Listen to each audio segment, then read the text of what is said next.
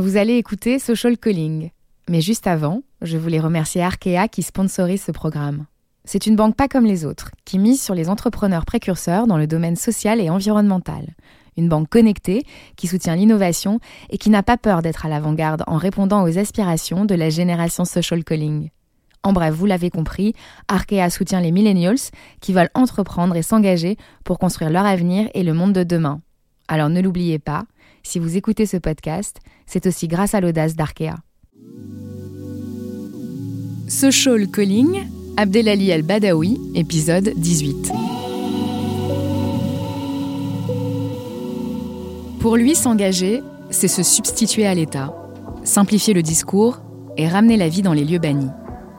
Vous allez écouter une histoire de ménage, de brûlure et d'angle mort. Une histoire de social calling. L'hôpital en tant qu'homme de ménage, ça a été une école de la vie qui m'a permis de voir d'autres choses et de comprendre d'autres choses autour de moi. Qu'est-ce que tu as compris? Je pouvais enfin faire quelque chose de ma vie, enfin être quelqu'un dans ma vie euh, d'important. Finalement, euh, la société fait que tu n'existes qu'à travers euh, une identité spécifique, un rôle spécifique. Et le ménage aussi m'a permis, l'hôpital, d'être visible, puisqu'en fait, enfin, dans l'hôpital, on me considérait comme un collaborateur, un collègue. J'ai trouvé ça assez incroyable. Connaissez-vous Surville? Dans le 77, eh bien, c'est un de ces fameux quartiers que l'État français a classé parmi les zones à urbaniser en priorité. Une de ces cités dont les habitants prétendent qu'elle est maudite. C'est là que Abdelali El-Badawi a vécu pendant 24 ans, dans une barre d'immeubles avec 19 entrées, où toutes les cultures se côtoient, où amour, entraide et solidarité sont cultivés, comme pour alléger le fardeau des inégalités sociales. C'est le combat d'Abdelali El-Badawi, infirmier de 36 ans, mobilisé sur le pont de l'injustice depuis le lancement de son association banlieue santé, présente dans 300 quartiers grâce à 10 000 bénévoles qui portent la bonne parole médicale depuis maintenant 12 ans. En fait, aujourd'hui, l'ONU, euh, avec qui on va signer une convention de partenariat euh, pour euh, davantage porter ce message qu'on porte depuis des années dans l'ombre, qui est de vulgariser la santé dans les quartiers auprès de toutes ces femmes, ces hommes qu'on a. On a, on a accompagné plus de 200 000 patients. C'est pas rien pour une petite association qui avait vocation à juste travailler sans euh, se prendre la tête en fait. Il est clair que l'État français, lui, ne se prend pas la tête.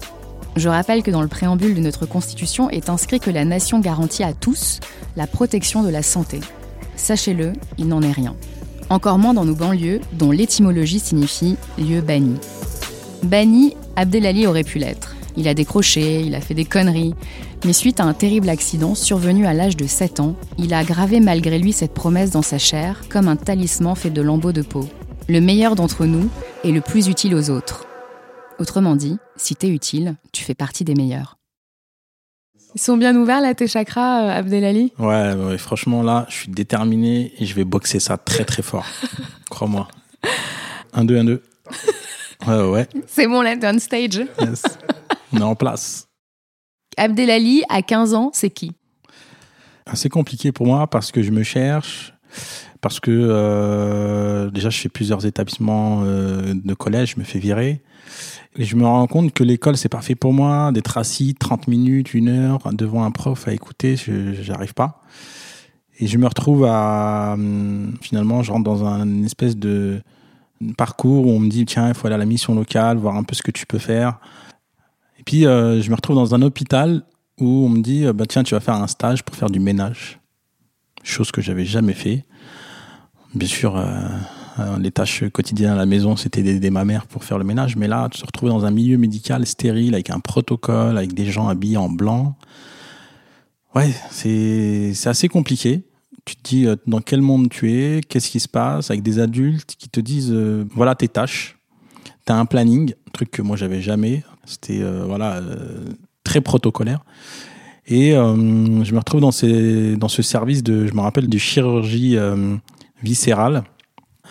voilà, c'est assez compliqué parce que c'est assez sensible où il faut faire attention à l'hygiène et on me dit ben tu vas faire le ménage des chambres et en plus c'est très important dans un hôpital et dans les chambres des patients d'avoir un environnement propre. Puis au bout de quelques jours, on me laisse en autonomie dans les chambres où euh, on me dit bah tiens, on va revérifier derrière pour voir si tout, est bien fait. Et pendant ce stage, je me retrouve euh, à rentrer dans une chambre. Je fais mon petit ménage et je vois la petite dame d'un certain âge, 80 ans, qui me regarde et je la regarde. Je lui dis euh, vous avez besoin de quelque chose? Et je le fais de manière spontanée et, elle me dit, bah, en fait, vous m'avez déjà tout donné, merci. Puis moi, 15-16 ans, je suis choqué. Euh, tu, vois, je, me dis, mais comment je lui ai rien donné? Je lui ai juste demandé si elle avait besoin de quelque chose. Et là, elle me dit, bah, votre sourire, euh, c'est déjà beaucoup. Vous m'avez déjà tout donné avec votre sourire. Et puis là, euh, j'ai vite compris qu'il y avait quelque chose et je, me suis posé la question. Et après avoir réfléchi, j'ai dit, mais en fait, finalement, le premier soin, c'est d'écouter les gens, c'est de parler, c'est de leur demander si tout va bien. Et puis de, de là, euh, je dirais ma, ma, formation se termine, arrive à l'échéance. Et euh, je me rappellerai toujours le cadre de santé qui m'avait fait confiance, Vincent. Il me dit bon ben assieds-toi, on va te donner ton évaluation avec donc moi mon référent euh, extérieur qui je me dis oh purée ça va être la galère parce qu'en fait j'ai jamais eu plus de 7 sur 20 même 6 peut-être et il me dit bah voilà j'ai le regret de te dire que puis là je me suis dit merde le regret c'est à dire c'est chaud il me dit bah, tu vas avoir 19 sur 20. Puis là, je me dis, c'est pas possible, 19 sur 20, un gars, il s'est trompé, c'est pas possible. Enlève le 9 ou enlève le 1, tu vois. Fais un truc. Il me dit, non, non, tu vas avoir 19 sur 20, je peux pas te mettre 20 parce que ça n'existe pas, euh, l'homme parfait. Ça m'est resté d'ailleurs. Il me dit, par contre, euh, je te mets 19 sur 20 parce que vraiment, tout le monde est satisfait de toi. Euh, tous les patients qui sont passés, que tu as rencontrés, ils nous ont dit que du bien de toi. Ils ont trouvé que tu as été toujours bienveillant, tu as fait le travail qu'il faut et tu l'as fait plus que tu ne fais à ton âge et je trouve que c'est assez incroyable d'avoir un jeune comme toi qui est aussi euh, dégourdi. Je dis, ah enfin quelqu'un qui me dit que j'ai une qualité. Ça a marqué le début euh, de quoi? Que je considère que euh, je pouvais être utile à la société. Tu vois, ne serait-ce que de faire du ménage. J'ai compris l'utilité de mon action et de ce travail-là en fait. Et après, qu'est-ce qui s'est passé? On m'a dit, bah tiens, euh, ça t'intéresse un poste d'agent de, service, euh, agent de ménage dans l'hôpital. Et je fais ça pratiquement pendant sept ans. En fait, je deviens un peu euh, une espèce de clé qu'on sollicite à droite et à gauche. Je passe de agent de service hospitalier à magasinier. J'ai bossé à la morgue, euh, auxiliaire de vie. je suis passé aussi gardien de nuit, à conducteur de SAMU. J'ai travaillé un peu tous les petits boulots de l'hôpital parce qu'en fait, on cherchait quelqu'un à un moment donné. Et à chaque fois, moi, je disais oui. Je dirais que hum, l'hôpital, en tant qu'homme de ménage, ça a été une école de la vie qui m'a permis de voir d'autres choses et de comprendre d'autres choses autour de moi. Qu'est-ce que tu as compris? Je pouvais enfin faire quelque chose de ma vie, enfin être quelqu'un dans ma vie euh, d'important. Euh, finalement, euh, la société fait que tu n'existes qu'à travers euh, une identité spécifique, un rôle spécifique.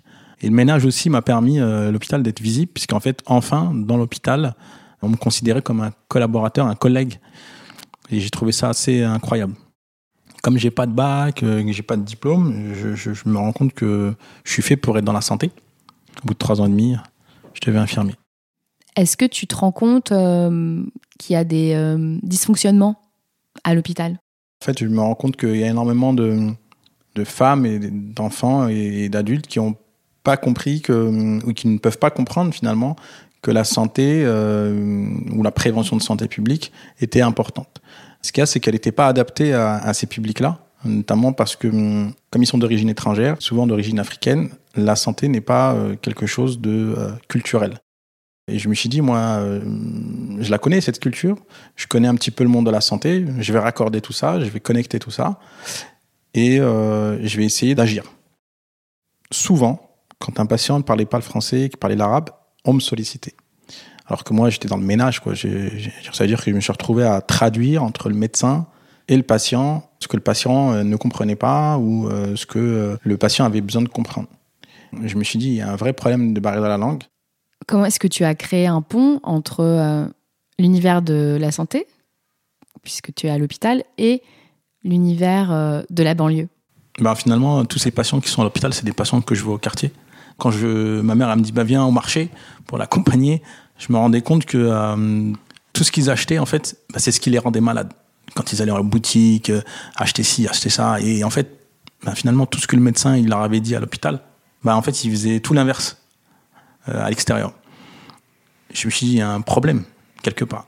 Soit ils n'ont pas compris l'information, soit en fait l'information elle n'est pas simple à comprendre. Et donc j'appelle un pote médecin, je lui dis ouais, euh, est-ce qu'il y a des médecins qui peuvent euh, donner un petit temps pour ces femmes dans le quartier pour euh, leur donner des conseils hygiéno-diététiques, des conseils d'éducation thérapeutique? Il me dit écoute, vas-y, on essaye. Donc moi, je préviens le quartier, je dis voilà, on va avoir un rassemblement, on trouve un local, on va avoir des médecins qui vont venir avec des infirmières, infirmiers, sages-femmes, ils vont vous donner des conseils pour que vous alliez mieux. Et on en a fait un, deux, et à chaque événement, c'est assez incroyable. On avait les médecins qui étaient venus pour donner un conseil. Et euh, à chaque fois, les femmes du quartier, elles préparaient à manger, elles préparaient tous les plats du monde. C'était un carton. Franchement, c'était euh, un restaurant étoilé, quoi, un truc, tu vois. un truc, c'était, tu vois, c'était euh, tous les plats du monde qui étaient là, et qui étaient faits par ces mamans. Parce que, enfin, il y avait des personnes qui étaient venues leur donner des conseils gratuitement. Et donc, elles ne pouvaient pas se dire, que parce qu'ils nous donnent du temps, on ne doit pas leur donner nous aussi euh, une part de nous. Devant le succès de ces rencontres euh, que tu n'attendais pas, qu'est-ce que ça a donné par la suite? Ah, C'est même pas un succès, c'était vas-y, c'était le feu d'artifice parce qu'en fait à chaque fois ça se bousculait. Nous on se disait on va attendre 10 personnes qui vont venir euh, pour ces ateliers d'éducation thérapeutique autour du diabète et autour de l'hypertension. Et en fait, on se retrouvait à 50, 60, 100 personnes qui venaient de partout du quartier qui avaient entendu dire qu'il allait y avoir des médecins allaient les... En fait, eux, ils avaient entendu juste dire qu'il y avait des médecins qui allaient les soigner gratuitement. Donc, ils se sont pas dit euh, on va faire de l'éducation thérapeutique. Parce que, comme je l'ai dit, euh, l'éducation thérapeutique, pour les, gens issus des quartiers, c'est pas quelque chose de culturel. C'est pas ancré dans, la culture. Donc, euh, là, ils se sont rendus compte qu'en fait, on était en train de leur expliquer qu'il faut mieux manger, il faut manger équilibré, il faut mieux doser. Et quand on a vu le succès de ce premier atelier, on s'est rendu compte qu'on pouvait le dupliquer. Donc on a commencé à sillonner d'autres quartiers en France pour euh, justement proposer euh, notre expérience et notre expertise. Ces ateliers d'éducation euh, thérapeutique Abdelali, ils ont pris de l'ampleur. Aujourd'hui, c'est une association, Banlieue Santé, près de 400 000 visites à domicile.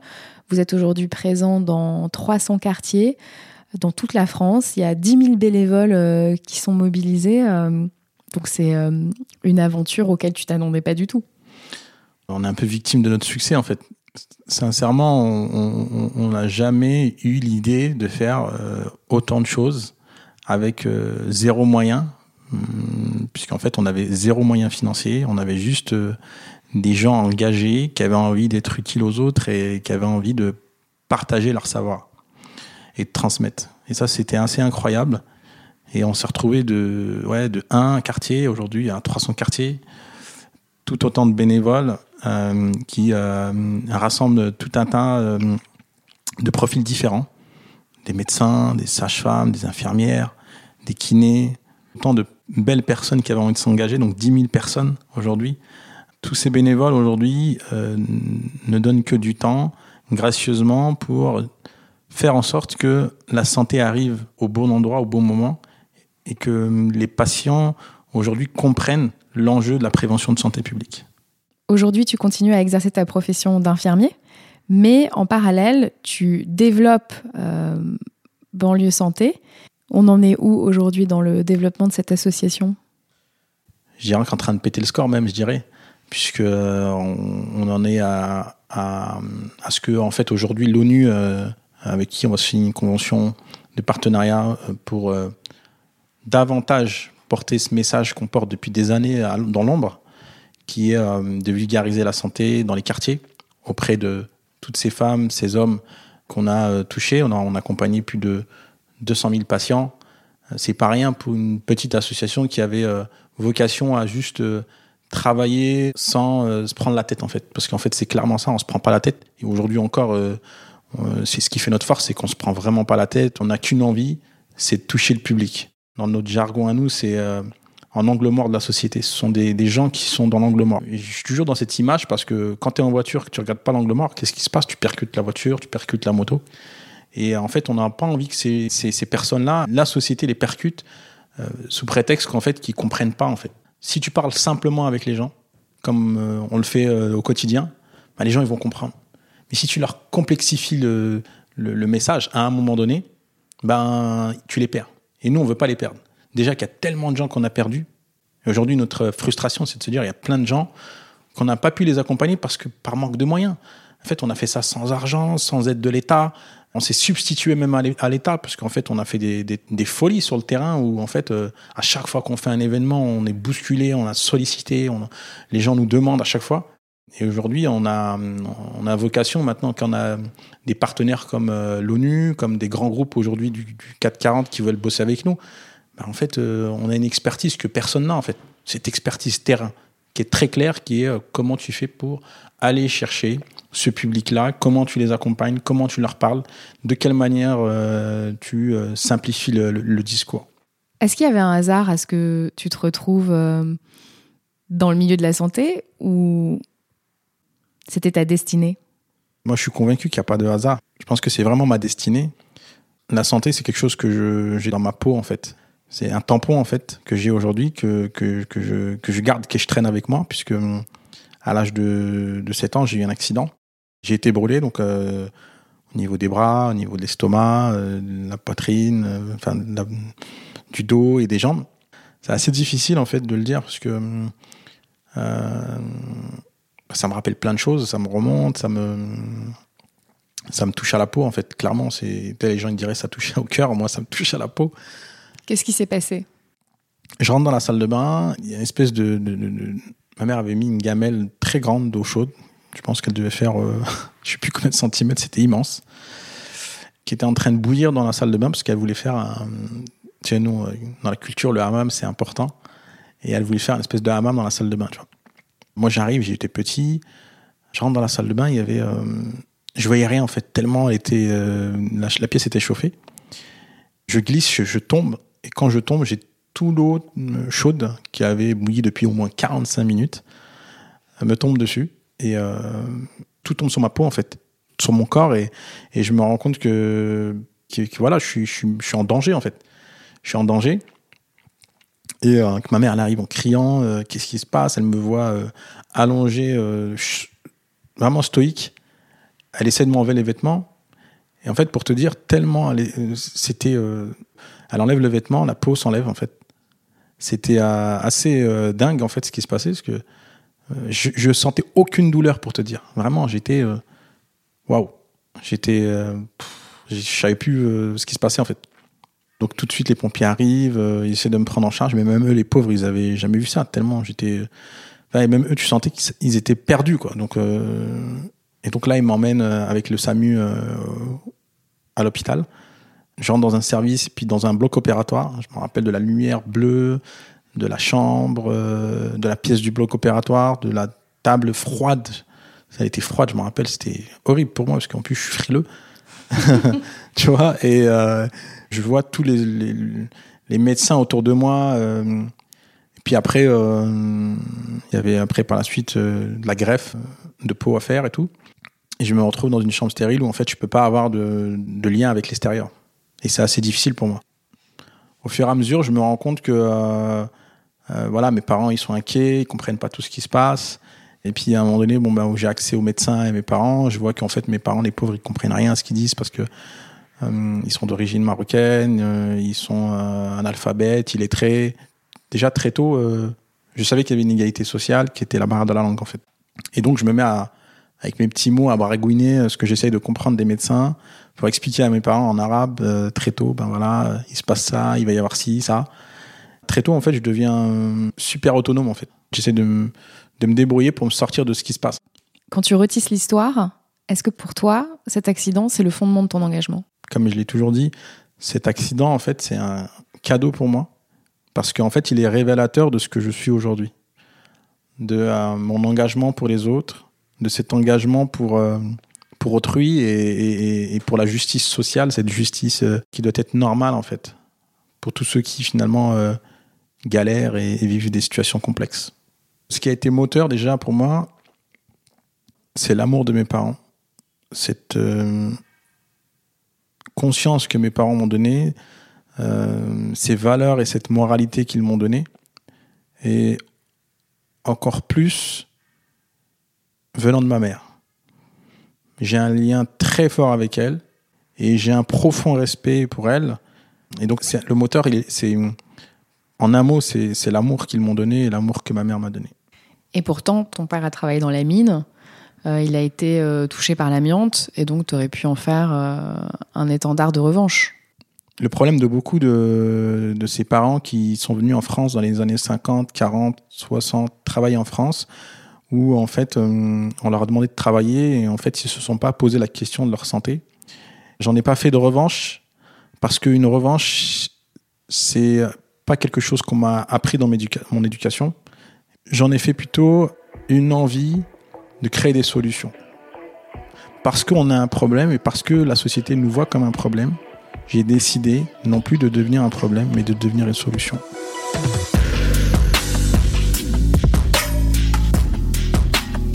C'était le 18e épisode de Social Calling. Merci de l'avoir écouté. Je vous donne rendez-vous dans 15 jours avec la photojournaliste de guerre Laurence G.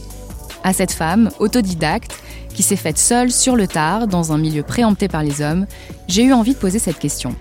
Pourquoi risques-tu ta vie pour raconter celle des autres? Sa réponse est à la fois criante de vérité et d'utilité publique, tant elle nous rappelle ce que notre époque a fini par oublier, l'empathie. D'ailleurs, je compte sur vous pour continuer à partager et à parler de ce podcast sur les réseaux sociaux. Et n'oubliez pas de m'écrire à l'adresse callingsocial@gmail.com. Merci pour les commentaires, les encouragements et les petites étoiles, chers auditories. Le social calling n'a pas fini de tisser l'histoire. À dans 15 jours.